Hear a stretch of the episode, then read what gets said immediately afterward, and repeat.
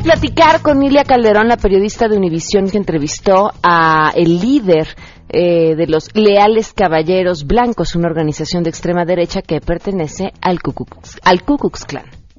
La Biblia dice que todos somos iguales. escucha, el Levítico 19, 18 dice, ama a tu prójimo. Te digo, en el Levítico 19, 18 dice, ama a tu prójimo, a tu gente. Mi gente es blanca, la tuya es negra. Además, Guille Gómora, martes de Guille Gómora, nos pondrá en contexto sobre este paraíso de la simulación llamado México. Tenemos buenas noticias, Jesse Cervantes con su nuevo libro bajo el brazo y mucho más. Quédense con nosotros, así arrancamos a todo terreno. MBS Radio presenta a Pamela Cerdeira en A Todo Terreno, donde la noticia eres tú.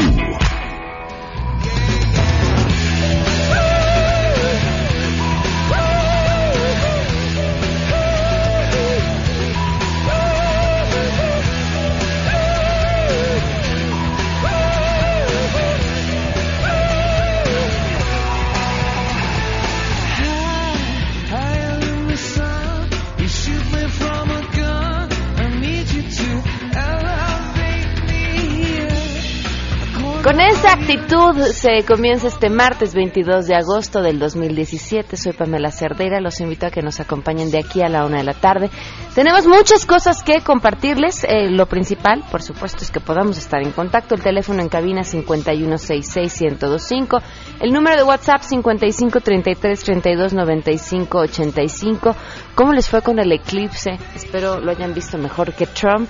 En Twitter y en Facebook me encuentran como Pam Cerdeira y el correo electrónico a todoterreno arroba mbs.com. Vamos a arrancar de una vez con la información. Saludo a mi compañero Oscar Palacios.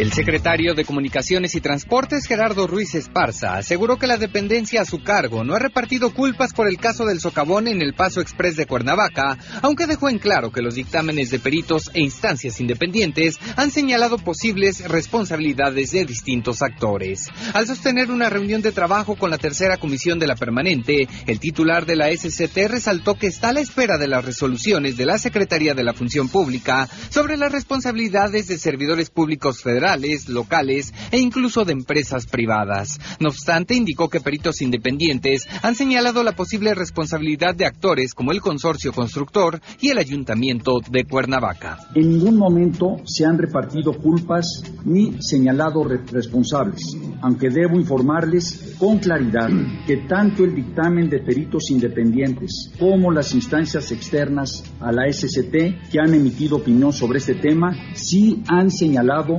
posibles responsabilidades de diferentes actores. Gerardo Ruiz Esparza detalló que de acuerdo con los dictámenes, entre las causas del socavón se encuentran el no haber construido el embovedado de la alcantarilla, que era responsabilidad del consorcio constructor. Además, señaló que tampoco se realizó la recolección de desechos en los cauces antes de las épocas de lluvias, además de que no se atendió el taponamiento de la alcantarilla con basura, lo que provocó el reblandecimiento de la base de la carretera. Para MBS Noticias, Oscar Palacios. El Instituto Nacional Electoral identificó que los nueve partidos nacionales reportaron a 5.118.000 militantes que no eran válidos porque tienen duplicada su militancia, están muertos o son personas que no existen en el padrón electoral. La Comisión de Prerrogativas y Partidos Políticos del INE determinó que en los últimos tres años el PAN fue el partido que tuvo mayor número de afiliados inválidos con un 46%. Por ello, quedaron solamente en 378.838 militantes panistas. Así, se quedaron con menos militantes que Nueva Alianza, quien cuenta con 650.000. El Partido del Trabajo con 513.000 y Movimiento Ciudadano con 468.000. Muy cerca de Acción Nacional se encuentra Morena con 319.000, a pesar de que tiene dos años de su creación. En el caso del partido que dirige Andrés Manuel López Obrador, se detectó que el 36% de sus afiliados eran inválidos, mientras que el PRD es el partido que más militantes afilió en los últimos tres años y llegó a 5.254.000 afiliados. Incluso superó al PRI con el número de afiliados en un año y estos llegaron a 6.368.763. Reportó Ernestina Álvarez Guillén.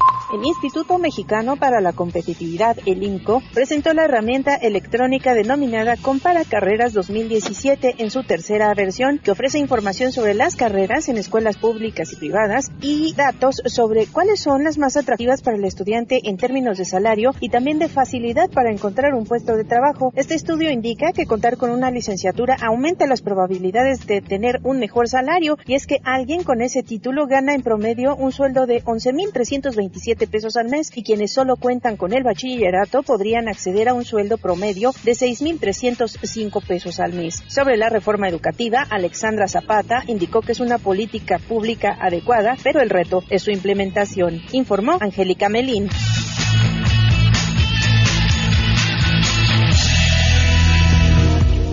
12 al día con 8 minutos, vamos con las buenas.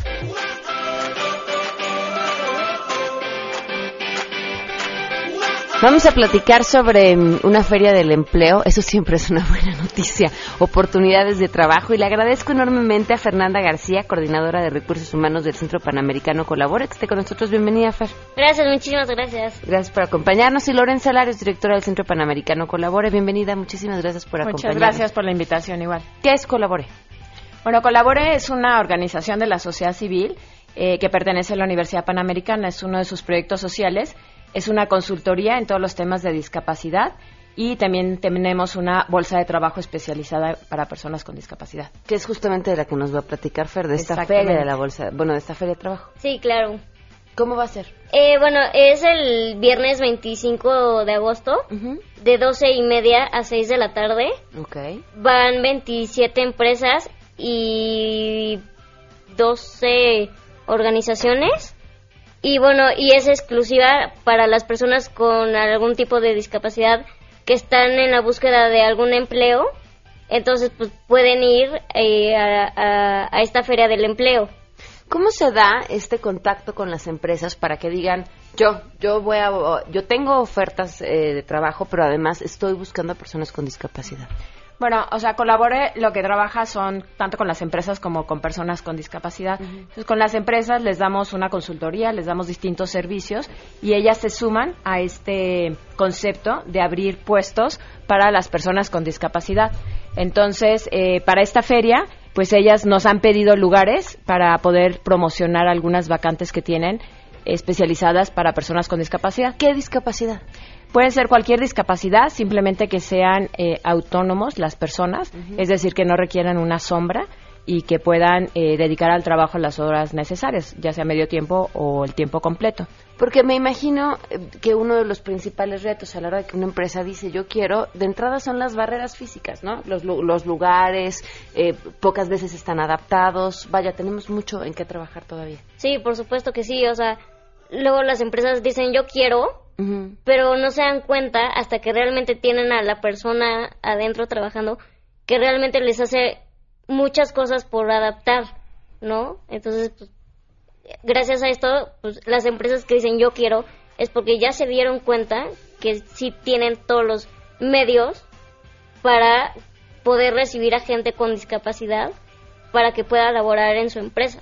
Ahora, cualquier empresa, digo, en este caso es la feria, que es ya dentro de tres días, y a la que pueden acudir cualquiera que esté interesado con una discapacidad en buscar algún trabajo. Pero, además de esto, ¿alguna empresa que esté interesada en ser parte de este proyecto lo puede hacer?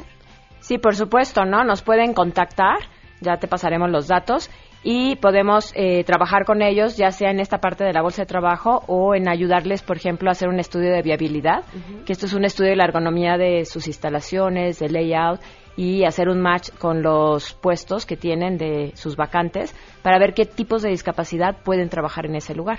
Ah, Porque casi siempre pensamos en las sillas de ruedas y las rampas, claro. pero también hay ciegos, también hay personas que no tienen un brazo o que tienen eh, una discapacidad auditiva y para ellos no requieren ese tipo de instalaciones, requieren otras cosas, tal vez un sistema software para especializado para ciegos o algún tipo de, de, de instalaciones distintas, ¿no? Pero han, encontrado eh, que algunos puestos eh, de trabajo muy específicos son ideales personas con cierta discapacidad porque tienen o desarrollado más un sentido o alguna cuestión así? Bueno, en realidad lo que nosotros tratamos de buscar, y, nuestro lema es una nueva generación laboral, buscamos que los puestos que nos ofrezcan, bueno, que les ofrezcan a las personas con discapacidad, sean los mismos que nos ofrezcan a ti y a mí, ¿no? O sea, lo importante es la capacitación y las competencias que uno tenga para ese trabajo, no el que tengas una discapacidad. Sin embargo, eh, a tu pregunta, pues respondo que sí hay algunos trabajos que pueden ser más especializados. Por ejemplo, eh, trabajamos en Guadalajara con Bill que trabaja circuitos y ahí tenemos personas eh, sordas contratadas. Ellas checan que no haya ningún desperfecto en el circuito y como son sordas tienen una gran concentración, ¿no? No se, no se distraen, ¿no? Podríamos decir que es algo pues más propio de ellas, ¿no? Sin embargo, también podría trabajar ahí una persona pues que no fuera sorda y que tuviera claro, claro okay. todas sus habilidades. Bueno, entonces recordemos, la invitación es este 25 de agosto. ¿En dónde es? En la Universidad Panamericana. ¿A qué hora? A las doce y media a 6 de la tarde. Perfecto. ¿Alguna página de internet, algún número si la gente tiene alguna duda? Sí, pueden comunicarse a un correo colabore arroba up.edu.mx o pueden eh, llamarnos también al 5482-1600, la extensión 6412. Y si no, llegar directamente. Y solo quisiera mencionar que esta feria está en el marco de los 10 años de Colabore. Cumplimos 10 años de estar dando este tipo de servicios y consultorías y digamos que es como pues un cierre a todos nuestros eventos el poder ofrecer esta primera feria en la universidad. Muchísimas felicidades. Muchas Lorenza gracias. Fer, muchísimas gracias. Muchísimas gracias a ti. Que tengan mucha gente para este 23 de agosto. Vamos a una pausa y volvemos. Más adelante, a todo terreno. Tenemos muchas cosas, entre tantas de estas vamos a platicar con Ilia Calderón, la periodista que entrevistó a un líder del Ku Klux Klan. La Biblia dice que todos somos iguales. escucha, el Levítico 19:18 dice, ama a tu prójimo. Te digo, en el Levítico 19:18 dice, ama a tu prójimo, a tu gente. Mi gente es blanca, la tuya es negra. Si te perdiste el programa A Todo Terreno con Pamela Cerdeira, lo puedes escuchar descargando nuestro podcast en www.noticiasmbs.com. Pamela Cerdeira regresa con más en A Todo Terreno, donde la noticia eres tú. Marca el 5166125. Cuando usted me mira, ¿qué ve? Me enoja haberte visto y a todos los de tu tipo que veo cada día. Y la verdad también me molesta que en esta misma propiedad que heredé del clan hace 20 años y jamás habíamos tenido un negro o lo que te quieras llamar. Sí, soy de la raza negra y soy una inmigrante. Sí, sí, como sea ya. Soy una inmigrante hispana. Lo que sea. Pero nunca hemos tenido uno, no los permitimos. Ninguna persona negra No queremos personas negras. ¿Para mí una inmigrante? No importa. San Pedro dice que no podemos compartir el pan con ellos. Entonces, ustedes solo comen con gente blanca. Sí. Yo como con mi familia, mis amigos, mi familia de clan. Esas son las únicas personas que se sientan en mi mesa. Ilia Calderón, periodista de Univisión, quien hizo esta mm, entrevista que pueden, en- bueno, se transmitió en Univisión y que pueden encontrar también en Internet. Vamos a compartirles la liga más adelante. Gracias por acompañarnos. Muy buenas tardes. Hola, buenas tardes. Muchísimas gracias a ustedes por invitarme. ¿Cómo estás? Bueno, pues trabajando, bien, siguiendo con esto. Eh, eh, ¿Podríamos darle un poquito de, de antecedente al público sobre mm, cómo surgió la necesidad de eh, tu parte de buscar a este grupo de personas y, y tratar de hablar con ellas? No sé, me pregunto, con un afán de entender qué es lo que está pasando en su cabeza, Ilia. Exactamente, nosotros pues veíamos todas estas manifestaciones, vemos cómo los grupos supremacistas blancos eh, hoy no tienen miedo de esconderse, están allá afuera, hacen manifestaciones, están utilizando las redes sociales para reclutar personas, pero sobre todo, y lo más grave que me parece, es que hay quienes están, que, quienes se sienten empoderados por este dis- discurso de odio, y entonces pasa lo que pasó en Charlottesville, en Virginia, hace dos fines de semana. Agarras un carro con, con la intención de herir a personas, con el terrible resultado de una mujer muerta. Entonces, eh, viendo todo esto, pues en la sala de redacción y en nuestras reuniones editoriales, nos preguntábamos siempre, como una pregunta recurrente, ¿qué está pasando? ¿Por qué no vamos a entrevistar a alguien? Y yo dije, "Me- yo voy, yo lo hago. Me dijeron que sí, empezamos a buscarlos justamente después de la mm, de una manifestación que hubo el 8 de julio y así fue. El 24 nos reunimos con ellos, fuimos hasta su casa y ahí los entrevistamos. ¿Cuánto tiempo estuviste con ellos? Estuvimos desde las 6 de la tarde hasta pasadas, hasta casi las 11 de la noche. Ok. ¿Cuál Casi fue? las 11 de la noche. ¿Hubo en algún momento en el que pensaste que tu vida estaba en peligro de estar ahí, que tendrías que mejor decidir, mm, corro en este momento? Bueno, tuvimos temor todo el tiempo por, por su lenguaje y actitud agresiva. Eh, pero pues teníamos teníamos un, una misión y era traer ese este documento periodístico y contar cómo viven ellos, cómo reclutan a las personas, en qué creen, por qué creen en eso. Entonces, eh, pues hubo siempre temor en el equipo, pero pero también a veces esta profesión implica algunos riesgos y, y hay algunas tareas dentro de la profesión que requieren riesgos para poder hacerlas. Para nosotros estaba claro que no nos íbamos a parar, no íbamos a salir corriendo y que queríamos terminar la entrevista tal y como la habíamos planeado desde el comienzo. Eh, Entendemos el riesgo, entendemos y podemos imaginar perfecto la situación por la que pasaste a lo largo de la entrevista con este personaje y la cantidad de insultos que te dice. Pero hay, hay una parte que ya no se cuenta en, en, en la televisión y que y termina siendo sumamente personal. El cómo lidias tú con los insultos, con la agresión, con el tenerte que haber sentado con una persona que te diga lo que te dijo después. O sea, cómo te quedas, con eso que se te queda dentro, cómo lo llevas y qué le haces. Mira, no te voy a negar que al comienzo, cuando él me empezó a insultar y tratar de denigrarme por mi color de piel, por supuesto que me sentí mal. Sentí un poco de rabia, pero, pero me ayudó entender en ese momento que esos insultos no son contra mí, esos insultos son contra todo lo que yo represento. La inmigración, las personas hispanas, las personas de descendencia afro. Entonces es, un ataque contra lo que yo en ese momento representaba para él, lo que yo, yo estaba sentada ahí frente a él y no era no era Ilia Calderón, sino lo que yo representaba, que es lo que ellos odian. Y, y pensé en que lo que me estaba pasando a mí es lo que le pasa a la gente allá afuera todos los días, que es discriminada y que es atacada por por simplemente ser diferente a ellos y no pensar a- no pensar como piensan ellos. Entonces eso sí sí ayudó, sí ayudó mucho. Y que además han encontrado un aumento en estas actitudes a raíz de la llegada de Trump al poder. Claro, claro, es que fíjate, el presidente eh, hasta ahora no le hemos escuchado un discurso contundente para condenar estos actos y, y esta violencia que se origina en el odio y en el racismo. Entonces, cuando ellos ven eso, pues se sienten empoderados y se sienten con tranquilidad de, de poder hacerlo. Entonces, desde el, desde el líder de los Estados Unidos debe venir la, la, la idea no de empezar a condenar estos hechos. Después de la transmisión de la entrevista, ¿qué consecuencias eh, ha habido para ti? No, no, no he recibido ningún tipo de amenazas, ni he recibido ni mi familia, ni absolutamente nada. No. ¿Y lo volverías a hacer? La, la única consecuencia es, es, ha sido positiva y es haber levantado esa cortina, abrir los ojos, decirle a la gente que estos grupos existen, que estos grupos están allá afuera, que el Ku Klux Klan no, no es algo del siglo pasado, está pasando en este siglo, ya no se cubren la cara ni salen con capuchas a la calle, no cubren su identidad, sino que están ahí, afuera, que están en la internet y están por todas partes. Entonces, esa fue una, una consecuencia, poder abrir los ojos de muchas personas y, y no poder mover corazones en cuanto hay que hacer algo.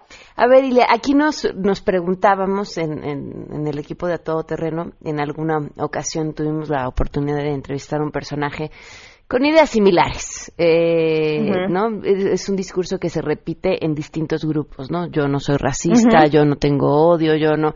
Y, y terminando esa entrevista, decidimos que debut y despedida, que darle espacio al aire a personas que están buscando vulnerar los derechos de otros solamente perjudicaba eh, y que seguro uno, dos, tres ¿no? incautos que caen bajo los argumentos, porque además no este cuate te suelta versículos eh, con una seguridad que haría dudar a cualquiera.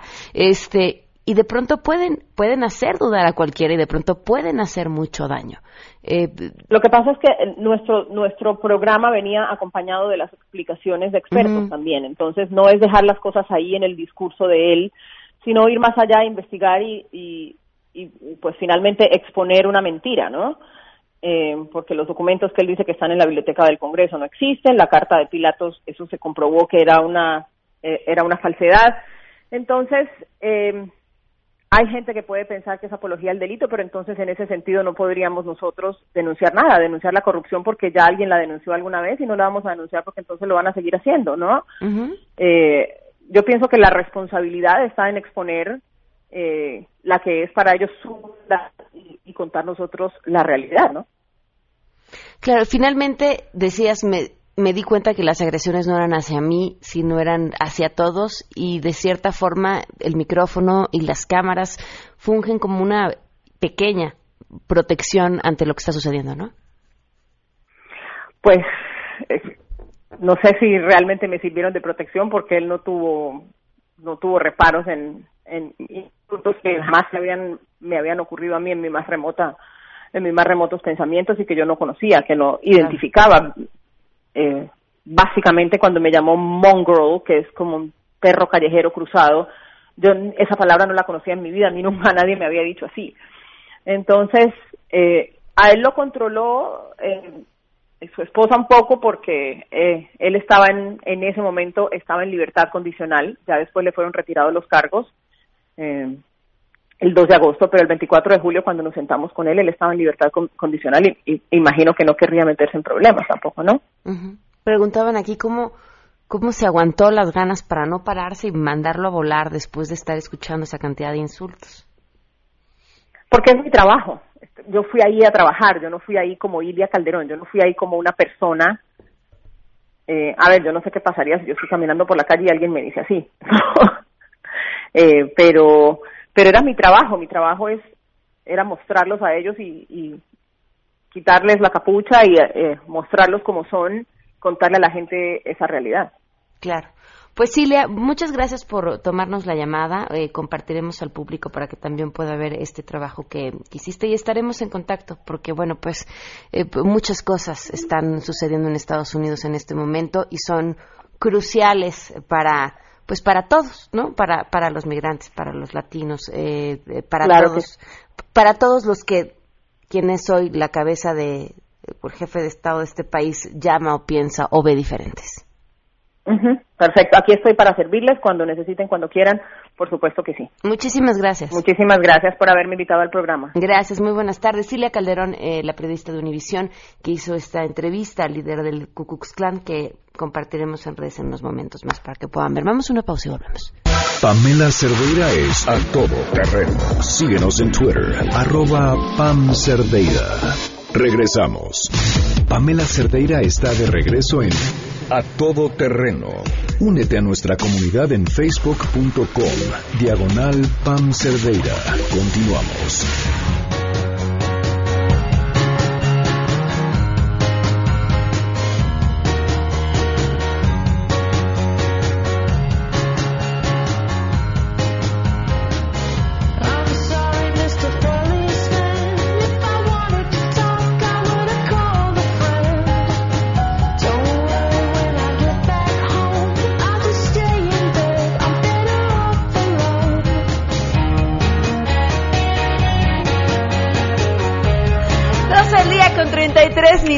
Continuamos a todo terreno. Ya está Jesse Cervantes con nosotros. ¿Cómo estás, Jesse? Ah, Pame, feliz de estar acá presumiéndome, presumiéndote unos lentes, ¿verdad? Ya cuando uno llega presumiendo lentes de aumento es que eh, puedes perfectamente cantar la de cómo han pasado los años.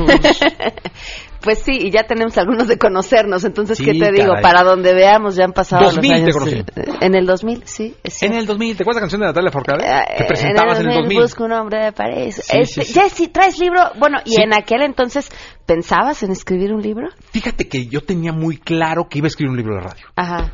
Porque había uno de Ramiro Garza, bueno, hay uno de Ramiro Garza, que yo leí en la escuela y que muchos de los que me están escuchando deben haber leído si estudiaron comunicaciones. Uh -huh. Yo decía, no, hombre, yo tengo que actualizar este asunto. Yo quiero hacer un libro técnico de radio donde se explique qué es la radio para que las escuelas. Pero luego, este, alguna vez platicando con un compañero de aquí, me dijo, no, hombre, pues de radio lo vas a poner en, va a estar en las, las estantes de las librerías. Uh -huh. Este y va a estar ahí a un lado, este, cómo subir la mejor foto en Facebook, este, cómo optimizar tus mensajes en WhatsApp, ¿no? Cómo unir grupos, este, cómo sacar tu mejor video en YouTube y van a comprar los otros porque va a terminar en las escuelas de comunicación, en las cada vez menos clases de radio. Entonces dije, claro, y, otro compañero alguna vez con el que estaba preparando un monólogo, este, aquí de los que están antes que tú, eh, me dijo, oye, es que traes una historia maravillosa y vamos a hacer un monólogo de mi historia que luego yo iba a andar por todos lados con el monólogo. Que ahí se quedó y que sigo con esa idea. Ok. Y entonces fue que decidí escribir, escribir, escribir, escribir. No me imaginé que fuera tan difícil, este, tan laborioso, que fuera una industria tan, compleja, eh, muy compleja, donde no existes, o sea, no existo, sigo sin existir. Y cuando llegué, pues, se burlaban, se reían, me dijeron que no hasta que alguien me dijo que sí. y ahora está el libro aquí. Oye, y bueno, hablabas de escribir y, que fuera una novela hablando de radio, pero te lo comentaba hace unos momentos que te vi aquí afuera. Yo lo empecé a leer y dijo, esto es, esto es la, esta es la historia de Jesse Cervantes. Esto, tú eres Luciano. Yo soy Luciano. Luciano, bueno, Luciano es un hermano que tuve que murió a los tres días de nacer. Entonces yo encontré como el momento perfecto para rendirle un homenaje al hecho de nunca haber tenido un hermano. Porque siempre, todos los que somos hijos únicos, que me deben estar escuchando muchos, siempre andas con el rollo, siempre andas por la vida más bien con el rollo de, no, hombre, no, hay muchos amigos y no pasa nada, yo soy un hombre. Pero no, siempre, siempre creces y todo con, pues con la carga social de no tener a alguien con quien pelear, con quien discutir, este, con quien llorar, con quien. Entonces siempre es necesario un hermano, ¿no? Entonces dije, pues voy a ponerle Luciano para que por lo menos me acompañe el resto de mi vida, el querido Luciano. Hay una parte de escribir en la que yo siempre digo la pluma es como una especie de bisturí, O sea, si, si tú te sientas y empiezas a escribir, me imagino más si estás escribiendo tu vida, eh, en el que pues tienen que salir cosas eh, en las que te desangras, en las que de pronto te encuentras huecos que no habías visto, en las que tienes que lidiar con fantasmas que no habías enfrentado o no querías enfrentar. ¿Te fue así este proceso? Dijiste algo maravilloso porque lo intenté. O sea, porque mi primer reto fue, dije, voy a escribir a puño, sea, si voy a, voy a hacer el libro escrito en unas libretas. A mano. A mano. No, hombre, no, pues. No, no, me escribo bien feo, no me entendía. ¿Qué este, Sí, y luego empecé, dije, no, la mejor manera de hacer y de irme es este con un whisky a un lado. Entonces intenté con vino tinto, con whisky, no, fue horrible, no paraba, no se entendía lo que.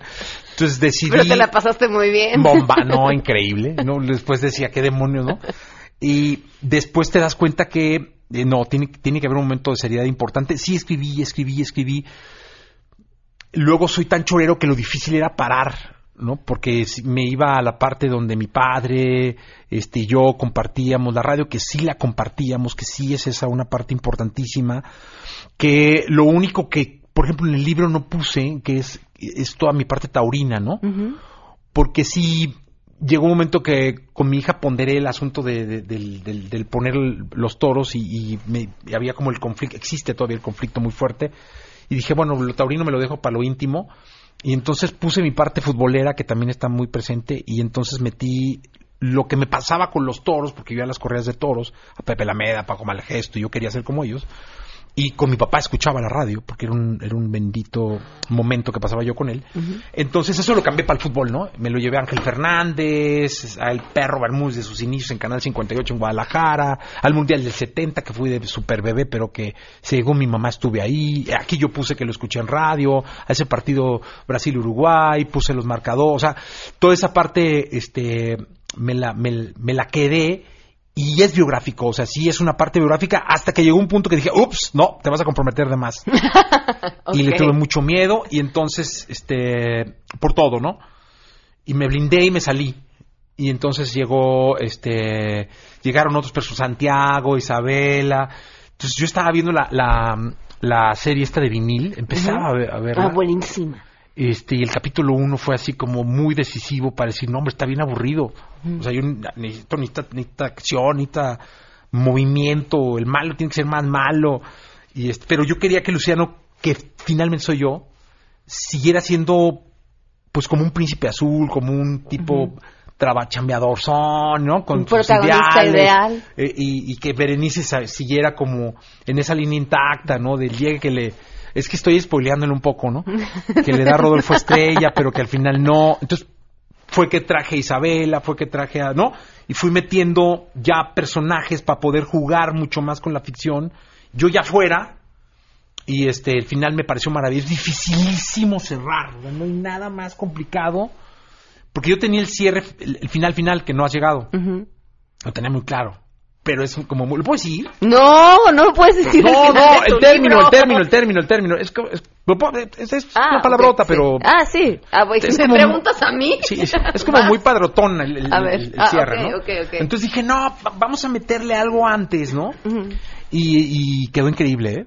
Increíble, o sea, está para... su- supera cualquier eh, capítulo de cualquier telenovela que hu- hubiera la televisión mexicana. Ok, eh, qué, bueno que esa sea la sensación que tengas Sí. sobre tu libro, porque finalmente somos nuestros eh, jueces más eh, rudos. rudo. Sí, es, es- no sabes que, que cómo me conoces perfecto y cómo luché por defender todo, porque cuando llegas a una industria nueva donde no sabes nada, pues eres el nuevo, eres el, el- el inex- el inexperto y todo te, te sugieren o te cambian o te corrigen o te editan y entonces ahí hay que hay una parte que me que me dolió mucho que no quedó muchísimo y que pues no quedó y no quedó. Entonces este no no no tienes otra opción porque al final ya te cansas y dices no hombre ya quiero que salga o oye que mete coaching meto coaching No, entonces, oye que le vamos a poner un cintillo porque el coaching está vendiendo metan el o sea ya es como ya ya quiero que ya ya estás ya ya estás como con, una ansiedad muy grande cuando lo ves en, las vitrinas, en, la- lo voy a decir aquí, en librerías Gonville en Guadalajara, estaba yo ahí en, una plaza, lo vi, y sí lloras y todo un show ahí, pobres de los cajeros. Este, les debe pasar seguido, ¿no? Que llega un autor y compra su libro y hace un berrichín ahí. ya sabes, foto con el de la caja, foto con el que me atendió, foto así en, en donde estaba el libro, así Por señalándolo. supuesto. Llegó una señora y me dijo, ¿qué está haciendo? y le dije, oiga señora, ya Comprando mi el libro. Sí, y lo- se lo firmé. No, estuvo muy simpático, es que es, que es muy... Oye, y hay, hay una parte de esta historia que esa no, esa no la conocía, en la que tu papá buscó evitar a toda costa Hombre. que te dedicaras a la es radio. totalmente cierto. Papá médico del Politécnico, mi madre química farmacobióloga de la UDG, mi madre en el Seguro Social, mi padre médico particular. Este, no, pues no, es la primera vez que yo llegué y le dije que iba a estudiar comunicaciones, textual, lo pasó con Luciano, ¿no? O sea, está loco. Te voy a mandar un psicólogo, este, hice mis exámenes psicológicos, ya sabes que el dominó, que como las fichas, que todo esto que hemos pasado muchos. Bueno, yo creo que ya en lo hacen en línea todo esto, ¿no? Sí, claro. o te deben, escupe, ya van y mandan tu saliva a algún lado y te dicen, tienes que estudiar que, esto, sí, ¿no? claro. Pero en aquel entonces no. Y el psicólogo le dijo, textual, o sea, te- mi papá no quería, no quería. O sea, me decía, mínimo leyes, eso de comunicación no es carrera. O sea, locutor, y, y- y es que él me decía, lo- la locución es un, locutor es un oficio, no es una profesión. Y este, bendito oficio, ¿no? Que me ha dado de comer tanto tiempo. Claro. Eh, y entonces no, no, no, y no, y no. Y pues mi madre fue la que corrió con todo textual, o sea, lo que está en la novela. Ok. Y bueno, viene esta parte que decías de coaching, que finalmente no era tu intención principal, pero que también está y que la gente es importante que lo conozca, porque Sí. porque sí es parte no de tu novela o no de la historia de tu vida, pero sí de lo que has hecho y de lo que también le has dedicado mucho tiempo. Sí, mucho. ¿Sabes que fue una idea de, de Yana González, la directora de editorial de Ediciones B? Eh, primero me pareció una locura, no quería, después... la- es que ellos tienen una mano derecha, yo les digo, qué bárbaros. Se merecen, no sé qué premio se pueda dar para la paciencia. Y me dijo, no, es que hay que hacerlo porque mira, no hay muchas his- historias que tengan un cierre así, vamos a hacer este asunto, me parece interesante. Entonces lo que logramos como negociar fue que, que todo lo que tuviera que ver con la autoayuda, con el coaching, tuviera que ver con las, con las escenas de la historia. Ok. Es decir, lo que, las reflexiones que hago en torno al coaching y de la vida misma tienen que ver, o las frases, porque hay muchas frases, ¿no? Mías, de mi No, y, psicólogo. además está musicalizado, Musicalizado. todo. Cada un- capítulo el playlist de tu vida. Tiene un- una estrofa, una canción que me gusta. El protagonista era integrante de una banda de covers, ahí están todas Oye, mis espera, rolas. espera, espera. Es que se me iba a olvidar preguntarte esto. ¿Cantabas? Fíjate que cantaba, pero no se usaba el karaoke, se usaban las bandas. Yo era DJ, o sea, realmente teni- era, era, tenía un luz y sonido, porque Ajá. era la manera en que me mantenía. Pero pues sí, había que cantar, cantaba uno. No, no, hoy todo el mundo canta, o sea, ahí se emborrachan los fines de semana y ¿Todavía cantan. cantas? Sí, pues luego le echo, ¿eh? No me pongas a cantar ahorita, vengo un día preparado, ya sabes que yo ensayo y todo el show. ¿En serio? Ya me comprometió Jordi, me le he dado la vuelta por todos lados, pero no, pues mira, si cantan en los karaoke, sí, sí le echamos, pero muy mal, ¿eh? O sea, yo creo que Ah, la locución es lo mío. Pero cantabas bien. Sí, pues es que para berrear en las fiestas, pues cualquiera, ¿no? Ok. Y, pa man- y, y sí y sí es cierto, fue, una- fue un rollo que hice un buen tiempo. O sea, Ajá. sí, sí, sí, de ahí fue donde salió lo de Jesse. Ok. Este, de ahí fue donde me pusieron Jesse. Entonces, y se me quedó el Jesse, Jesse, Jesse por toda la vida. Cuando llegué aquí pregunté, oye, ¿qué onda? ¿Me sigo llamando Jesse? este, sí, ya, dale. Jesse. ¿no? Ya, pues llamando. Yo no había Twitter ni nada, pero pues yo ya andaba cargando con el Jesse para todos lados. Pero sí, y, y- y las reflexiones que hago de coaching tienen que ver con, las, con, la, con la parte de la, de la historia, ¿no? Ok. con, con lo que viven los protagonistas, con lo que pasan los protagonistas, con todo lo que, sobre todo, Luciano interpreta de cada una de las escenas en las que va pasando. No te las cuento porque sería platicar, pero Sí. ya, ya leíste ahí, Sí, ahí sí, sí, que el duelo, que la amistad, que el estrés, que taca, taca, taca, Así taca, es. ¿no? Ahora, ¿en dónde lo pueden encontrar? Está a la venta en todos lados. Ya vino el Chino Vega a comprometerte a que cantes. Sí, el De que- hecho, vienen los de legal. Te voy a decir una cosa, si él toca, para el, el chino es un extraordinario baterista. ¿En serio? este, sí, claro. O sea, si él toca la batería... Y tú este, cantas. y ¿Qué nos falta? ¿Una guitarra Bueno, el- el- es que el último cantante del chino le salió... ¿Te acuerdas, no? Tu último cantante, que no se sabía rolas de los Beatles. Entonces sí, eh, pues yo sí me puedo echar un par, ¿eh? Mi querido chino. Entonces, el Chino en la batería, Jesse eh, Sí, cantando. ¿Qué más nos hace falta? ¿Qué otro instrumento? Chapito, Chapito en la, guitarra. Tú tocas el pandero, pa, me ándale, echando la mano. por lo menos, el ¿no? panderito o algo, ¿no? El Este- Yo libre soy, ¿no? Yo no. Sí se puede armar bien, ¿eh? Ya, es- ya quedaron, ¿eh? Se puede armar la divertida. El público está como testigo. Sí, sí, sí. ¿Tu libro entonces en dónde? En todos lados. En todos lados. La verdad es que sí. ¿En, versión digital estás? No, no está en versión digital y no creo sacar una versión digital. Ok. Entonces, este, pero eh, está en todos lados. Lo compré en el aeropuerto el fin de semana. sí, pues ando por todos lados. Lo para compré en Guadalajara, Lo lo compré en Guadalajara. ¿Cuántos ha vendido? Las copias que yo he comprado. es que, pa, me- me- no hay nada más placentero. Que comprar tu libro, No, claro. está ahí el muchacho solo y dices, pues lo compro, venga. Y, y ando regalando libros por todos lados. Este, creo que hasta el piloto del avión le tocó un libro, ¿no? Señor, mire, cuando se baje, pues recomiéndelo, ¿no? Sí, sí, sí me lo eché. O sea, lo vi en el aeropuerto ahí solito. Dije, véngase, véngase, muchacho. Ya no, no voy a ganar nada. O, o sea, yo creo que esto es... eh, pero es maravilloso. O sea, es una experiencia muy linda. Definitivamente me di cuenta que es muy... debe haber muy poca gente en México que gane mucho dinero con este asunto de los libros. Muy poca gente. Este es lo único que les puedo decir. O sea, si ustedes ven este, autores, escritores y demás, creen que ganan un chorro, yo creo que no, por lo que sé. Porque es más bohemio, es una satisfacción. Claro. Y no hay nada mejor. Voy a comprar un libro y te lo voy a regalar. ya tengo uno, pero dame otro encantado Jessy. Felicidades, de verdad, No, muchas felicidades. muchas es, gracias, es un logro más y como decías, ¿no? Es eh, entrar en un área en la que no conocías y bueno, pues sí, si fascinante, recuerdas pero cómo empezaste extraño. en la radio, también fue igual. Sí, También te igual. hicieron cambios, también te dijeron que no, también Sí, hubo que picar piedra. Es complicado, ¿eh? Claro. Porque luego se te olvida que te dicen que no y llegas y otra vez y uf, ¿cómo? Claro. Pero mira, es lindo. Muchas felicidades. No, Fami, gracias por, por, por invitarme. Estoy feliz de estar contigo al aire. Gracias. Vamos a Gracias. una pausa y volvemos. Si tienes un caso para compartir, escribe a todoterreno.mbs.com. Pamela Cerdeira es a todoterreno. En un momento continuamos. Estamos de regreso. Síguenos en Twitter, arroba Pam Cerdeira, todoterreno, donde la noticia eres tú. Continuamos. En contexto. En contexto. Periodismo de opinión con Guillermina Gómora. A todoterreno. 12 con 51, ya está Guille con nosotros. Bienvenida, Guille. ¿Qué tal, Pam? Buenas tardes. Buenas tardes. Antes de entrar en, en el tema a fondo, justamente eh, saludo a mi compañero Oscar Palacios, que nos va a hablar acerca de la comparecencia del secretario de Comunicaciones y Transportes. Eh, te escuchamos, Oscar. Buenas tardes.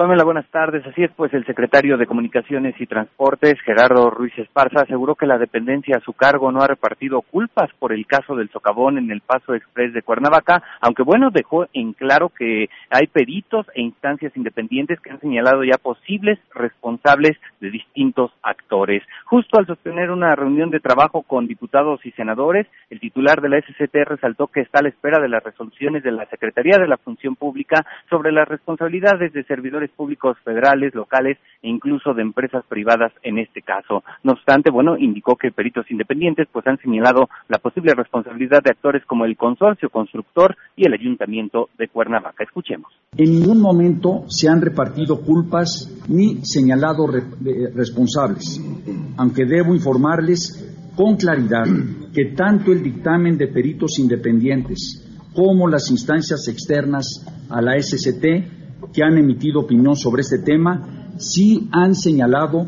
posibles responsabilidades de diferentes actores Gerardo Ruiz Esparza detalló que de acuerdo con los propios peritos independientes, entre las causas del socavón se encuentran el no haber construido el embovedado de la alcantarilla que era, dijo, responsabilidad del consorcio constructor. Además señaló que tampoco se realizó la recolección de desechos en los cauces, esto ante, antes de las épocas de lluvia, además de que, bueno, pues tampoco se atendió el taponamiento de la alcantarilla con basura, lo que provocó el reblandecimiento de la base de la carretera. Ante los cuestionamientos de senadores principalmente de oposición, el secretario de Comunicaciones y Transportes afirmó que su responsabilidad es ayudar a que las autoridades finquen las responsabilidades correspondientes y no haya impunidad en este caso. Esto dijo más allá de algún sacrificio político. Este es el reporte, Pamela. Buenas tardes. Muchísimas gracias, Oscar. Buenas tardes. Guille, te escuchamos. Pues sobre este mismo tema, hoy he titulado el comentario México, el paraíso de la simulación. Porque si bien no reparte culpas, hay una máxima en la política mexicana e internacional que si quieres, si quieres que algo no se resuelva, integra una comisión. Y ahora pues entregó una comisión, hoy comparece el secretario de Comunicaciones, mañana va el gobernador y el punto es que hoy día, después del 12 de julio donde perdieron la vida dos personas, no sabemos quién o quiénes son los responsables de este socavón. Podemos inferir que puede ser una mala construcción, que fue una falta de supervisión, porque pues el, el secretario podría explicarnos qué pasó con los 115 millones de pesos que pagaron a tres bufetes de ingeniería que tenían la responsabilidad de supervisar la obra. ¿Dónde están esos 115 millones de pesos? Porque vemos que no hubo ninguna supervisión, hay dos muertos y no hay hasta ahora ningún responsable. Y en este paraíso de la simulación, pues tenemos también el caso de Lozoya. ¿Qué tal, eh? Ah, otro, Lozoya, sí, ¿eh? claro. Da una conferencia de prensa, dice no existe un elemento de prueba o evidencia que acredite que yo recibí dinero de alguien pero nunca escuché que dijera soy inocente. Oye, aquí en Mesa para Todos, eh, su abogado dijo, la PGR nos citó porque nosotros lo pedimos y nos enseñaron, aquí está, no hay nada. Ah, pero bueno, tampoco hay testimonio vivo o fotográfico de que estuvo en la PGR, porque ese día había una cantidad de reporteros, incluido el de casa, y nadie lo vio entrar. El abogado dice, porque también hay que creerles, que entraron por la oficialía de partes y ahí les mostraron el expediente. Seguramente así harán con todas las personas que tienen un expediente abierto en PGR, ¿verdad? Seguramente. En este país de la simulación. Y luego, ¿qué tal el rayito de democracia en Morena? Eh? ah, con la encuesta. Una encuesta que nadie, sabe, cómo se hizo, quién la hizo, la metodología, pero que el viernes, el jueves próximo, pues conoceremos quién es la ganadora del dedito de, Andrés, Manuel lo, que, lo, que, llama la atención es la fe ciega, o sea, los uh, cuatro que están en esta encuesta han dicho no importa, o sea, nosotros confiamos, es aunque el no evangelio según Andrés. Andrés Manuel, ¿estás conmigo o contra mí? Es cierto. Guille, eh, mi columna del día de hoy tiene que ver también con esto. El tema se llama Los costos de la democracia o la desconfianza. Diarioimagen.net. Ahí habrán de entender ¿Por qué les pregunto que se estarán derrochando más de 12 mil millones de pesos en el 2018? Muchísimas gracias, Guille. Gracias a ti. Buenas tardes para todos. Buenas tardes. Se quedan en mesa para todos. Soy Pamela Cerdeira y mañana a las 12 los espero. MBS Radio presentó a Pamela Cerdeira en A Todo Terreno. Te esperamos en la siguiente emisión, A Todo Terreno, donde la noticia eres tú. MBS Radio, en entretenimiento, estamos contigo.